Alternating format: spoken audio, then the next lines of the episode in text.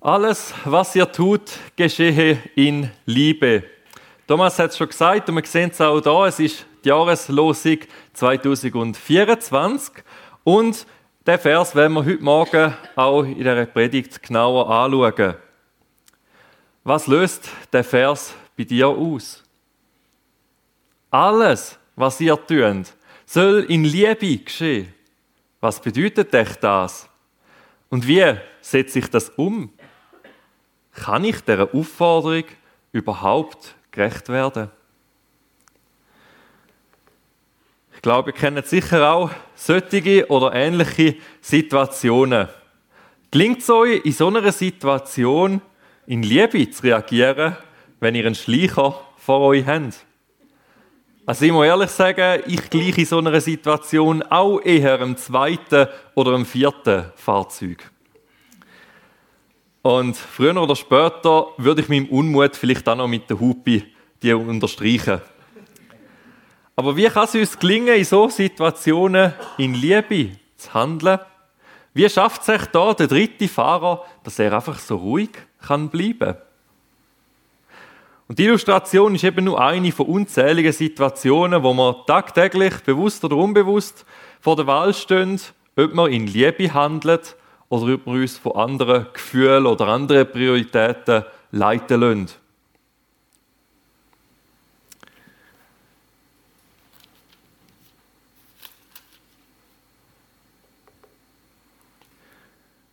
Alles, was ihr tut, das geschehe in Liebe. Und Paulus hat den Vers an die Gemeinde in Korinth geschrieben. In der korinthischen Gemeinde, dort ist einiges nicht in Liebe geschehen. Und das ist auch der Grund dafür, für die Probleme, wo der Paulus im 1. Korintherbrief anspricht. Die Korinther, die haben nämlich, jetzt soll es eigentlich weitergehen. Ah, genau. Ein paar Probleme gehabt. In der Gemeinde in Korinth, dort hat es Streitereien und Spaltungen gegeben. Ein paar von ihnen haben schlecht über den Paulus geredet. Jemand hat ein Verhältnis mit seiner Stiefmutter gehabt. Ein paar haben ihre Streitereien mit anderen Christen vor Gericht gezogen. Die Reichen haben die Armen in der Gemeinde missachtet. Und Pari haben sich und ihre Gaben ins Zentrum gestellt, statt dass sie damit demütig dient hätten.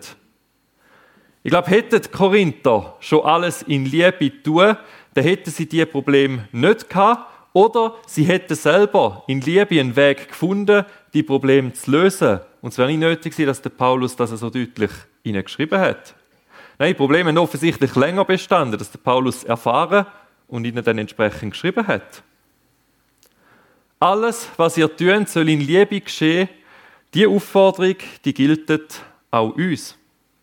Das ist ein Grundprinzip für alle Christen.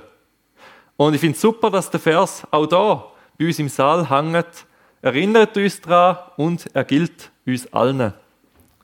Wir haben zwar nicht die gleichen Probleme wie die damalige Gemeinde zu Korinth, aber auch bei uns in der Gemeinde gibt es hier und da das eine oder andere Problem.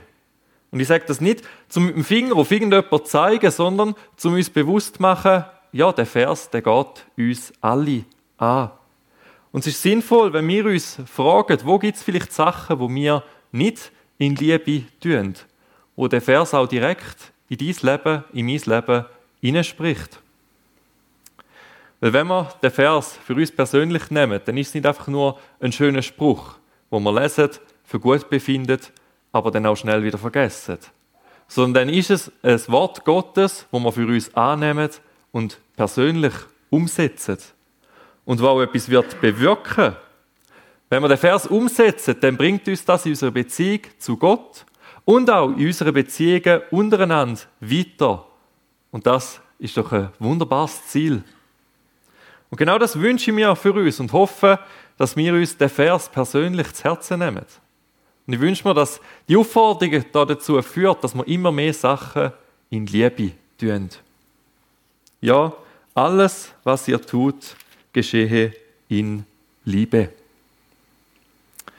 Wir wollen genauer anschauen, wie der Paulus den Satz gemeint hat. Wie ich schon gesagt habe, ist die fehlende Liebe ein großes Problem von der Gemeinde in Korinth. Und es ist auch nicht überraschend, dass der Paulus drum am Schluss von seinem Brief das nochmal thematisiert und dazu auffordert, alles in Liebe zu tun.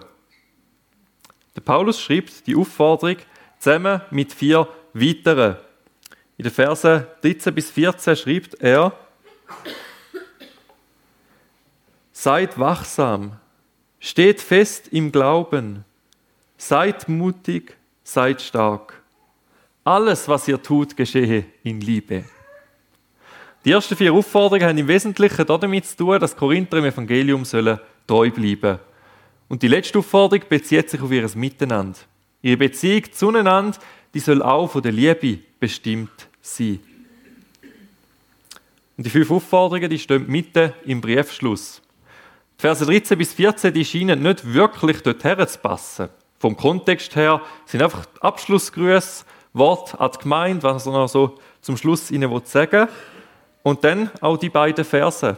Und ich glaube, der Paulus hat sie bewusst nochmal im Briefschluss positioniert, um vieles, was vorher schon geschrieben war, nochmal zusammenzufassen oder daran zu erinnern. Korinther sollen dem Evangelium, also der Wort, treu bleiben. Und sie sollen alles in Liebe tun. Und die Verknüpfung von Liebe und Wort, die schützt davor, dass man den Vers auch falsch könnte auslegen. Weil dem Paulus geht es da nicht um ein Evangelium losgelöst von der Liebe. Äh, um vom Evangelium, Entschuldigung, um vom Evangelium losgelöste Liebe.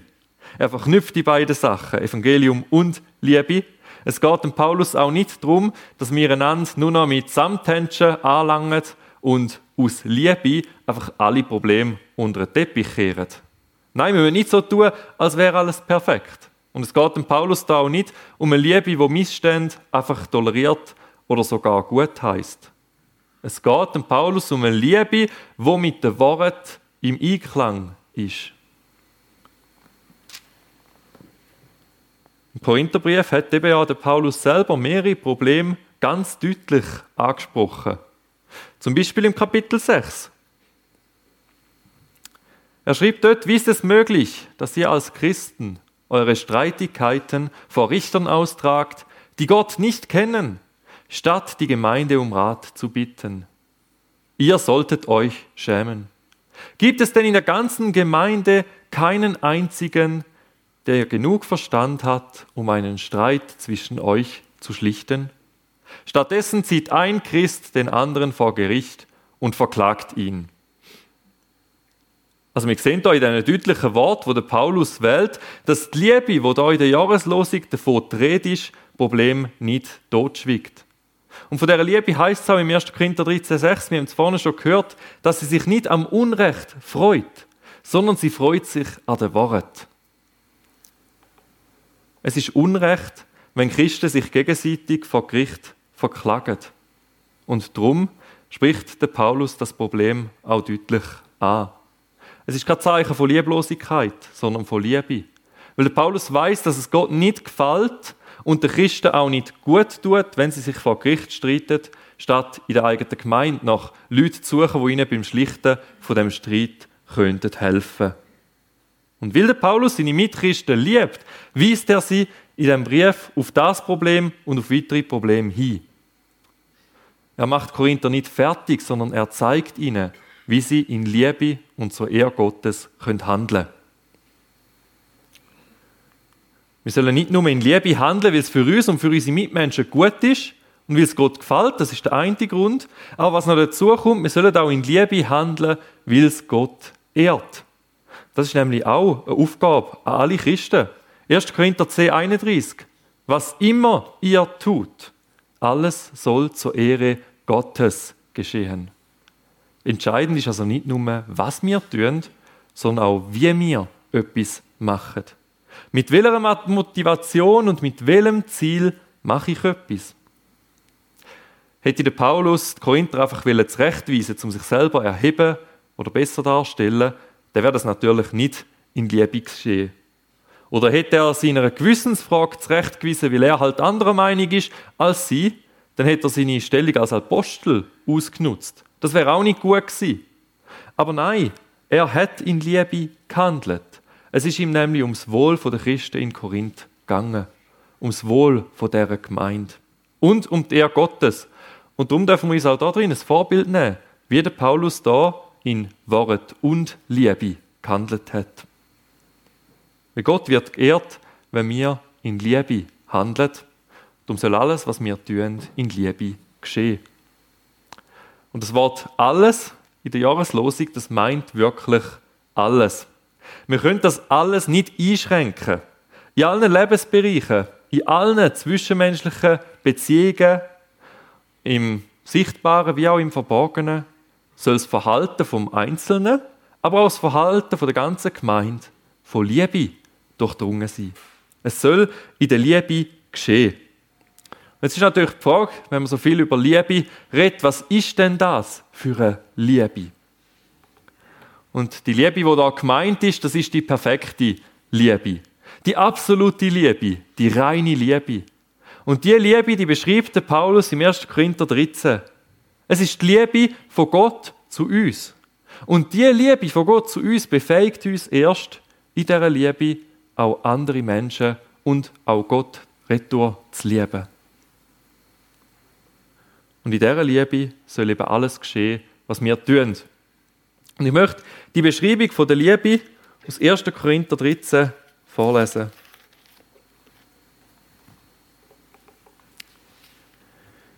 Wenn ich in den unterschiedlichsten Sprachen der Welt, ja sogar in der Sprache der Engel reden kann, aber ich habe keine Liebe, so bin ich nur wie ein dröhnender Gong oder ein lärmendes Becken. Wenn ich in Gottes Auftrag prophetisch reden kann, alle Geheimnisse Gottes weiß, seine Gedanken erkennen kann und einen Glauben habe, der Berge versetzen kann, aber ich habe keine Liebe, so bin ich nichts. Selbst wenn ich all meinen Besitz an die Armen verschenke und für meinen Glauben das Leben opfere, aber ich habe keine Liebe, dann nützt es mir gar nichts. Liebe ist geduldig und freundlich. Sie ist nicht verbissen. Sie prahlt nicht und schaut nicht auf andere herab. Liebe verletzt nicht den Anstand und sucht nicht den eigenen Vorteil. Sie lässt sich nicht reizen und ist nicht nachtragend. Sie freut sich nicht am Unrecht, sondern freut sich, wenn die Wahrheit siegt. Liebe nimmt alles auf sich. Sie verliert nie den Glauben oder die Hoffnung und hält durch bis zum Ende. Die Liebe wird niemals vergehen. Genau um die Liebe geht es auch in der Jahreslosung. In dieser Liebe soll alles geschehen, was wir tun. Unsere Liebe zu Gott und zu unseren Mitmenschen, die ist gegründet in der Liebe Gottes für uns. Und Gottes Liebe, die übertrifft die Liebe von jedem Mensch. Gottes Liebe, die ist nämlich unverdient. Sie ist großartig, sie ist wunderschön und sie ist kostbarer als alle Schätze auf dieser Welt. Von dieser Liebe schreibt da der Paulus in 1. Korinther 13. Und nebst dem, dass die Liebe in diesem Kapitel beschrieben wird, wird uns auch aufgezeigt, wie zentral und wichtig und notwendig die Liebe für uns ist. Wenn ich in den unterschiedlichsten Sprachen der Welt, ja sogar in der Sprache der Engel reden kann, aber ich habe keine Liebe, so bin ich nur wie ein dröhnender Gong oder ein lärmendes Becken.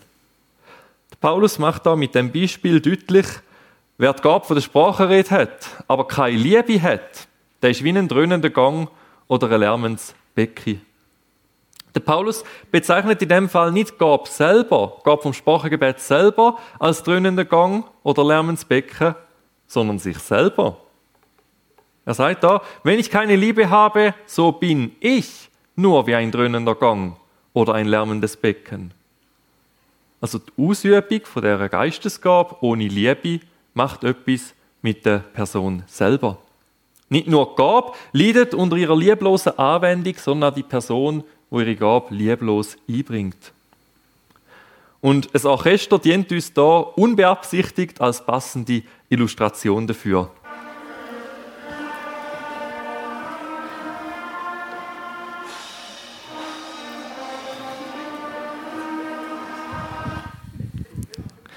Ja, richtig eingesetzt wird sich natürlich das Becken schön in die Musik einfügen und passt dort super rein. Man merkt auch einen Unterschied, wenn man es vorher lässt, mit Becken oder nachher dann eben ohne.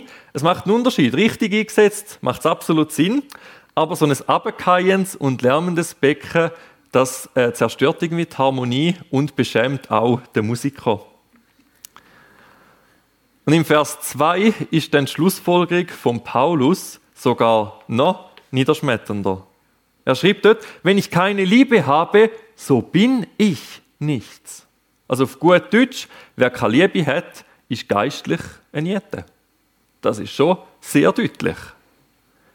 Und die Ausführungen zeigen uns, ohne Liebe gönne nichts.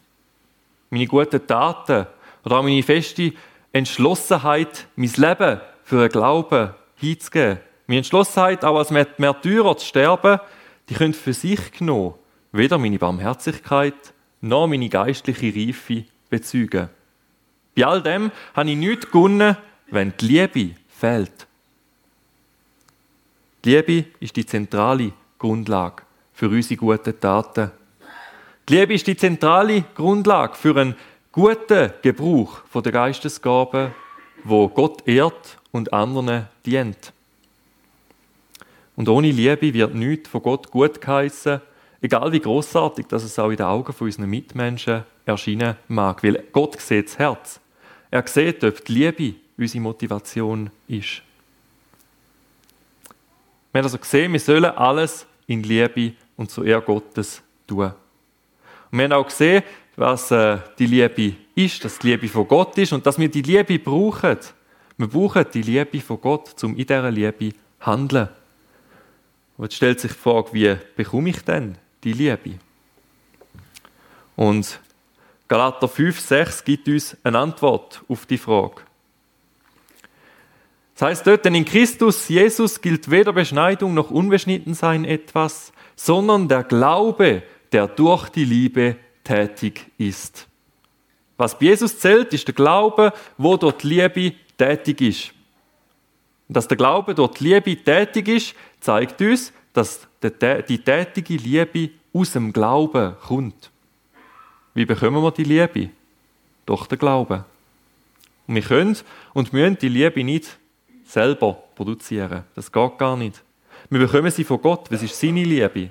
Wir empfangen sie, wenn wir uns an Gott wenden und uns von ihm damit beschenken lassen. Wir können sie nicht produzieren und gleich können wir auch selber etwas tun, dass wir sie bekommen.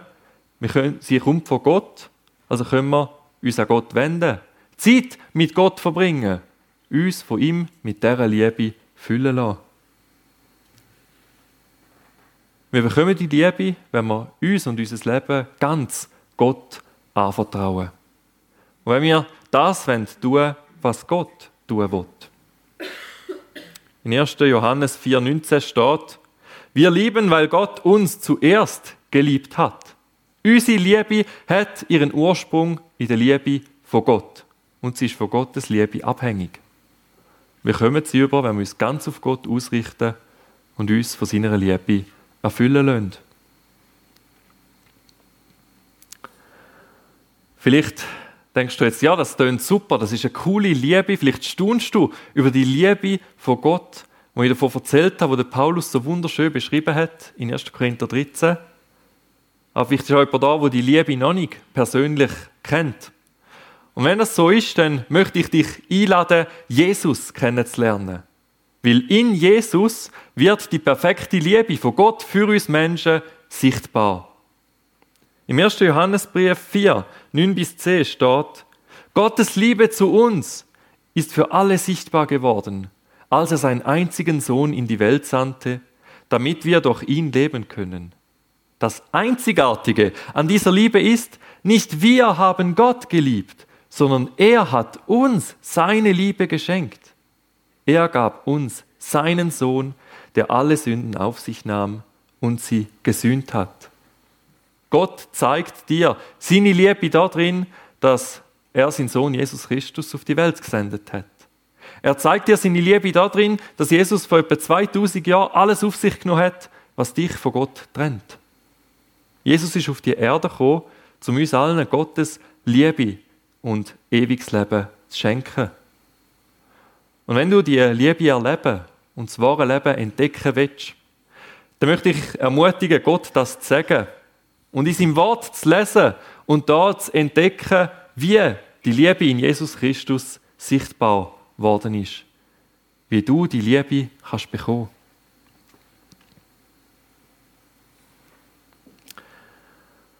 Und damit es uns gelingt, die Jahreslosung ganz persönlich in unserem Alltag umzusetzen, wenn wir uns auch noch anschauen, wie wir dann konkret in dieser Liebe handeln können. Wie gelingt es uns denn, alles, was wir tun, in dieser Liebe zu tun? Und ich glaube, zum einen hilft es uns, wenn wir uns daran erinnern, dass wir eben die Liebe nicht selber irgendwie produzieren müssen, sondern dass wir sie von Gott empfangen. Und wenn ich mir vor Augen führe, wie sehr mich Gott liebt, obwohl ich die Liebe nicht verdiene, dann hilft mir das, auch andere Menschen zu lieben, obwohl sie sich mir gegenüber vielleicht nicht liebenswürdig verhalten. Und zum anderen hilft es uns, in Liebe zu handeln, wenn wir nicht nur auf uns selber schauen, nicht nur unsere eigenen Bedürfnisse ins Zentrum stellen, sondern auf unsere Mitmenschen schauen und uns fragen, wie kann ich dieser Person in Liebe begegnen? Wie könnte ich jetzt dieser Person helfen? Jesus Christus ist auf die Erde gekommen, um uns zu dienen. Und er gibt uns den gleichen Auftrag. Wir sollen anderen Menschen dienen. Kennst du vielleicht auch den Gedanken, dass du dich fragst, was der Besuch vom Gottesdienst oder Teilnahme an einem Gebetsabend bringt? So die Frage, was habe ich denn davon? Und ich finde, der Martin Luther hat die Frage wunderbar beantwortet. Er hat gesagt, du hast davon, dass du der Gemeinschaft und den anderen Menschen dienst, so wie es die Liebe tut. Und du wirst selbst etwas davon haben, ohne dass du nach deinem eigenen Vorteil suchst. Die Liebe dient also ohne Lohnanspruch. Sie strebt danach, anderen zu dienen und fragt nicht zuerst nach ihrem eigenen Gewinn. Und auch wenn wir uns nicht zuerst auf unseren eigenen Gewinn fokussieren sollen, dürfen wir doch wissen, dass Gott uns auch segnen wird, wenn wir seinen Willen tun und in Liebe handeln. Ja, wir wissen, er hat uns ja schon überreich beschenkt. Er hat uns seine Liebe geschenkt. Er hat uns schon geliebt, wo wir noch seine Finden sind. Und darum sollen auch wir andere zuerst lieben. Darum sollen wir den ersten Schritt auf andere zugehen. Darum sollen wir uns Zeit für andere nehmen. Und darum sollen wir unsere Mitmenschen immer wieder freundlich grüßen, auch wenn sie vielleicht einfach stumm an uns vorbeilaufen oder den Blick sogar von uns abwendet. Weil Gott seinen Blick auf uns aus Liebe nicht von uns abwendet, sollen auch wir aus Liebe allen Menschen freundlich begegnen. Wir wollen die Liebe weitergeben, die wir von ihm empfangen haben. Es klingt uns, alles in Liebe zu tun, wenn wir uns immer wieder an die Liebe von Gott erinnern, wo er am Kreuz ein für alle Mal ganz deutlich gezeigt hat. Weil diese Liebe ist es, wo uns hilft, anderen in dieser Liebe zu dienen, wo die Voraussetzung dafür ist.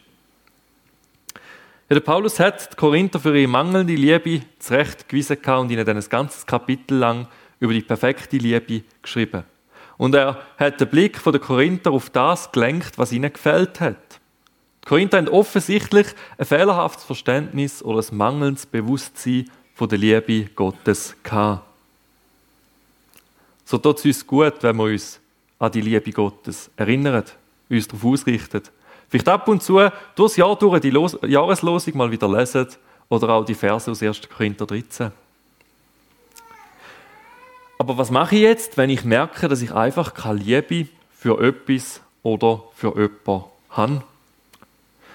Was, wenn ich merke, dass ich für etwas keine Liebe habe oder etwas nicht in Liebe mache, dann ist das keine Entschuldigung dafür, mich einfach zurückzulehnen und das halt nicht mehr zu machen, weil ich muss ja in Liebe tun, habe keine Liebe, also mache ich es nicht. Das wäre die falsche Schlussfolgerung. Und es ist auch keine Entschuldigung dafür, unseren Mitmenschen aus dem Weg zu gehen, wenn wir merken, dass für die Person haben jetzt nicht so viel Liebe. Aber das ist nicht gemeint, nein. Wenn ich merke, dass ich für etwas keine Liebe habe oder etwas nicht in Liebe kann tun, dann soll mich das ins Gebet ziehen. Dann soll ich auf die Suche gehen nach der Ursache, wo man sich da keine Liebe hat und Gott um seine Liebe bitten. Und das zeigt uns der erste Johannesbrief ganz deutlich. Das steht nämlich im Kapitel 4, Vers 11, meine Freunde, wenn Gott uns so sehr geliebt hat, dann müssen auch wir einander lieben. Also weil Gott uns liebt, müssen wir einander lieben. Und die Liebe basiert nicht zuerst auf unseren Gefühl für unsere Mitmenschen, sondern auf Gottes Liebe. Zuallererst ist es eine Entscheidung, wo wir immer wieder treffen müssen, dass wir in Liebe handeln und unsere Mitmenschen lieben wollen. Aber die Liebe ist nicht nur eine Entscheidung. Wir dürfen Gott auch um das Gefühl der Liebe bitten, um ein echtes Anliegen für unsere Mitmenschen. Wir dürfen ihn darum bitten, dass er unseren Blick auf unsere Mitmenschen so verändert, dass wir sie sehen dürfen wie Gott sie sieht. Eine Gemeinde, wo alles, was sie tut, in Liebe geschieht, das ist nicht eine Gemeinde, wo es nie Konflikt oder Problem wird geben. Eine Gemeinde, wo alles, was sie tut, in Liebe tut, das ist eine Gemeinde, wo Konflikt oder Problem angesprochen werden, wo sie angegangen, klärt und aufgearbeitet und vergeben werden. Das Ziel ist also nicht einfach ein äußerer Anstrich von Liebe, weil der bröckelt beim genaueren Heranschauen. Nein, das Ziel ist wirklich eine Gemeinde, die von der Liebe durchdrungen ist. Wenn wir uns von Gottes Liebe füllen lassen und die weitergeben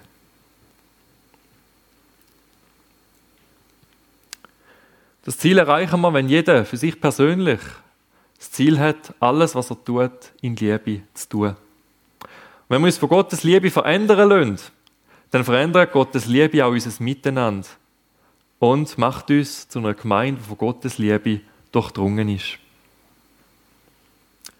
In Anlehnung an 1. Korinther 13 will ich uns vor Augen führen, was ein Christ ausmacht, wo alles, was er tut, in Liebe tut. Ein Christ, wo alles in der Liebe tut, ist geduldig und freundlich. Ist nicht verbissen, prallt nicht und schaut nicht auf andere oben ab. Er verletzt nicht den Anstand und sucht nicht den eigenen Vorteil. Er lässt sich nicht reizen und ist nicht nachtragend. Er freut sich nicht am Unrecht, sondern freut sich, wenn die Wahrheit siegt. Er nimmt alles auf sich verliert nie den Glauben oder die Hoffnung und haltet durch bis zum Ende. Das hier, das ist natürlich ein Idealbild und das wird keine vollständig können erreichen von uns. Aber das Ideal dient dazu, dass wir danach streben, so zu leben. Es ist das Ziel, das wir vor Augen haben, das Bild, das wir vor Augen haben, wo wir Gott darum beten dass er uns in das Bild verändert, nämlich in sein Bild. Weil Jesus ist so gewesen, wie es da steht. Jesus ist so ein Mensch der das alles komplett geschafft hat, weil eben Gott und Mensch ist. Aber auch wir dürfen uns das zum Vorbild nehmen und Gott darum bitten, dass er uns so verwandelt, dass uns das gelingen darf, dass er uns dabei hilft, so ein Christ zu sein, der alles in der Liebe tut. Und dort, wo es uns mal nicht gelingt, dort dürfen wir zu Gott kommen. Er erwartet uns mit offenen Armen, vergibt uns und hilft uns wieder nach vorne zu schauen und aufs Neue unseren Alltag so zu gestalten, dass wir es in Liebe tun, was wir tun. Jetzt ist es an jedem von uns, das im Alltag umzusetzen. Was bedeutet es für dich konkret, in Liebe zu handeln? In Liebe geduldig und freundlich zu sein? Oder was heißt es für dich, in Liebe nicht nachtragend zu sein? Ich möchte euch in Bezug auf die persönliche Umsetzung von dem Vers eine Geschichte erzählen. Eine Klasse am theologischen Seminar hat den Auftrag bekommen, das Gleichnis vom barmherzigen Samariter zu untersuchen. Sie müssen alle wichtigen Begriffe analysieren und sogar äh, alles kommentieren und am Schluss eine Übersetzung davon anfertigen. Anhand von ihren Erkenntnissen. Und drei von diesen Studenten haben sich aber mehr Gedanken um die praktische Anwendung von dem Gleichnis gemacht, als jetzt um die akademische Leistung. Und am Abgabetermin haben sich die drei zusammentun und einen Plan umgesetzt, um ihren Standpunkt zu beweisen, dass eigentlich der Transfer ins Leben doch viel wichtiger wäre, als jetzt jedes einzelne griechische Wort dort zu analysieren. Sie haben sich also zusammentun und einer von ihnen hat die Rolle vom angeblichen Opfer gespielt. Sie haben ihm verrissene Kleider angelegt, sie haben seine Wunden mit Ketchup und Dreck beschmiert, haben das Gesicht geschminkt, das niemand mehr erkannt hat und haben ihn so am Wegrand platziert, auf dem Weg von der Schlafräume zum Unterrichtssaal. Also alle anderen von ihrer Klasse haben müssen an dem Opfer vorbeikommen und ja irgendwie darauf reagieren. Er ist also da am Wegesrand gelegen, hat vor sich hingeschluchzt, sich krümmt und große Schmerzen simuliert. Aber kein einziger von den anderen Studenten ist stehen geblieben. Sie sind um ihn herumgegangen, so halb drüber rein, haben irgendetwas zu ihm gemurmelt, aber keiner hat sich abgebuckt, um ihm zu helfen. Sie sind alle weitergegangen und haben ihre einwandfreien Arbeiten pünktlich abgeben und die Handlung von diesen Studenten zeigt, dass ihr biblisches Wissen in dem Fall nicht zum barmherzigen Handeln geführt hat. Studenten haben viel Wissen gehabt, sie haben sich intensiv mit der Barmherzigkeit befasst, aber sie haben ihren Klassenkamerad nicht gesehen, übersehen, wo da am Straßenrand oder am Wegrand gelegen ist. Sie sind so sehr mit sich selber, mit ihren perfekten Arbeiten, wo sie jetzt schön termingerecht können abgeben, beschäftigt gewesen, dass sie den Notleidenden direkt vor ihren Augen übersehen haben. Und die Geschichte zeigt uns, dass wir hinschauen müssen, damit wir in Liebe handeln können. Was passiert um dich herum? Wo führt Gott dich in Situationen oder zu Personen, wo du kannst in Liebe handeln? Wenn wir nicht darauf achten, können wir so Gelegenheiten auch schnell übersehen. Jetzt sind wir gefragt. Genauso wie die drei Studenten die Bibelstelle vom barmherzigen Samariter ihr Leben übertragen haben, so ist es jetzt an uns allen die Jahreslosung in unser Leben zu übertragen und in Liebe tätig zu werden. Frag dich darum ganz konkret, wo sollst du in Liebe handeln? Oder wo kannst du vielleicht noch mehr in Liebe handeln? Wie könntest du die Beziehung mit Gott so gestalten, dass du seine Liebe empfangst wo dich befähigt, andere zu lieben? Wie gelingt es dir, in Liebe zu schaffen? Wie gelingt es dir, deine Kinder zu lieben, auch wenn sie nicht auf dich hören oder dich anschreien? Wie gelingt es dir, mit offenen Augen für die anderen Menschen durchs Dorf zu gehen? Wie gelingt es dir, der Glaubensgeschwister in der Gemeinde in Liebe und ohne die Erwartung von einer Gegenleistung zu dienen? Lasst uns die Fragen mitnehmen und die Jahreslosung in unser Leben übertragen. Alles, was ihr tut, geschehe in Liebe. Amen.